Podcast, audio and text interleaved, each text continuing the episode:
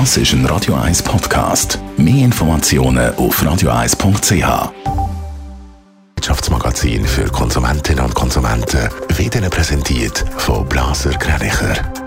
Wir beraten und unterstützen Sie bei der Bewertung und dem Verkauf von Ihrer Liegenschaft. blasergreinicher.ch Adrian Sutter.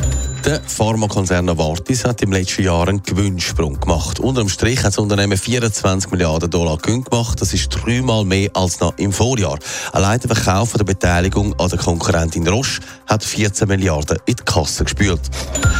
Alphabet, der Mutterkonzern von Google, hat mit seinen Quartalszahlen besser abgeschlossen als erwartet.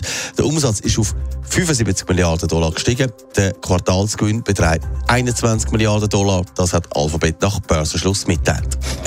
Der Impfstoffhersteller BioNTech Pfizer will in den USA die Notfallzulassung für Kinder unter fünf Jahren beantragen. Die Zulassung soll für eine Impfung von Kindern ab sechs Monaten gelten. Für die US-Behörden haben das heute mitteilt. Es wäre der erste verfügbare Impfstoff für die Altersgruppe in den USA.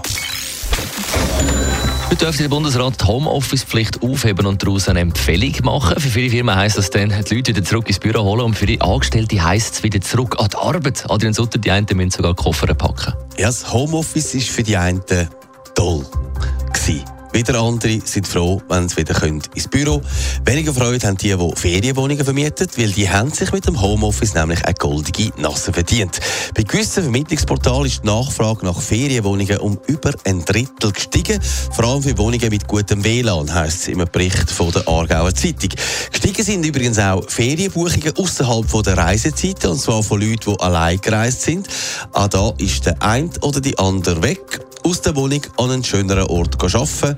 Kann man ja mal machen. Können echt alle wieder pünktlich arbeiten? Das ist zumindest äh, bei gewissen schon die Frage. Kommt ein an, wo dass man dann jetzt die Ferienwohnung gebucht hat. Und das muss man schauen, dass man nicht eingeschneit wird jetzt. Damit es dann lange auf den Montag oder vielleicht dann halt auch auf den Donnerstag wieder zurück ins Büro.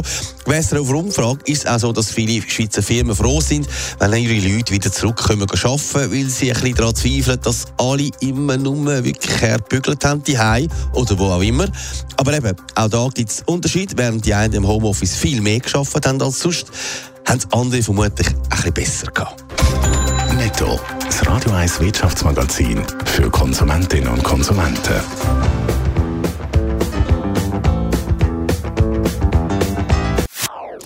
Das ist ein Radio 1 Podcast. Mehr Informationen auf radio1.ch.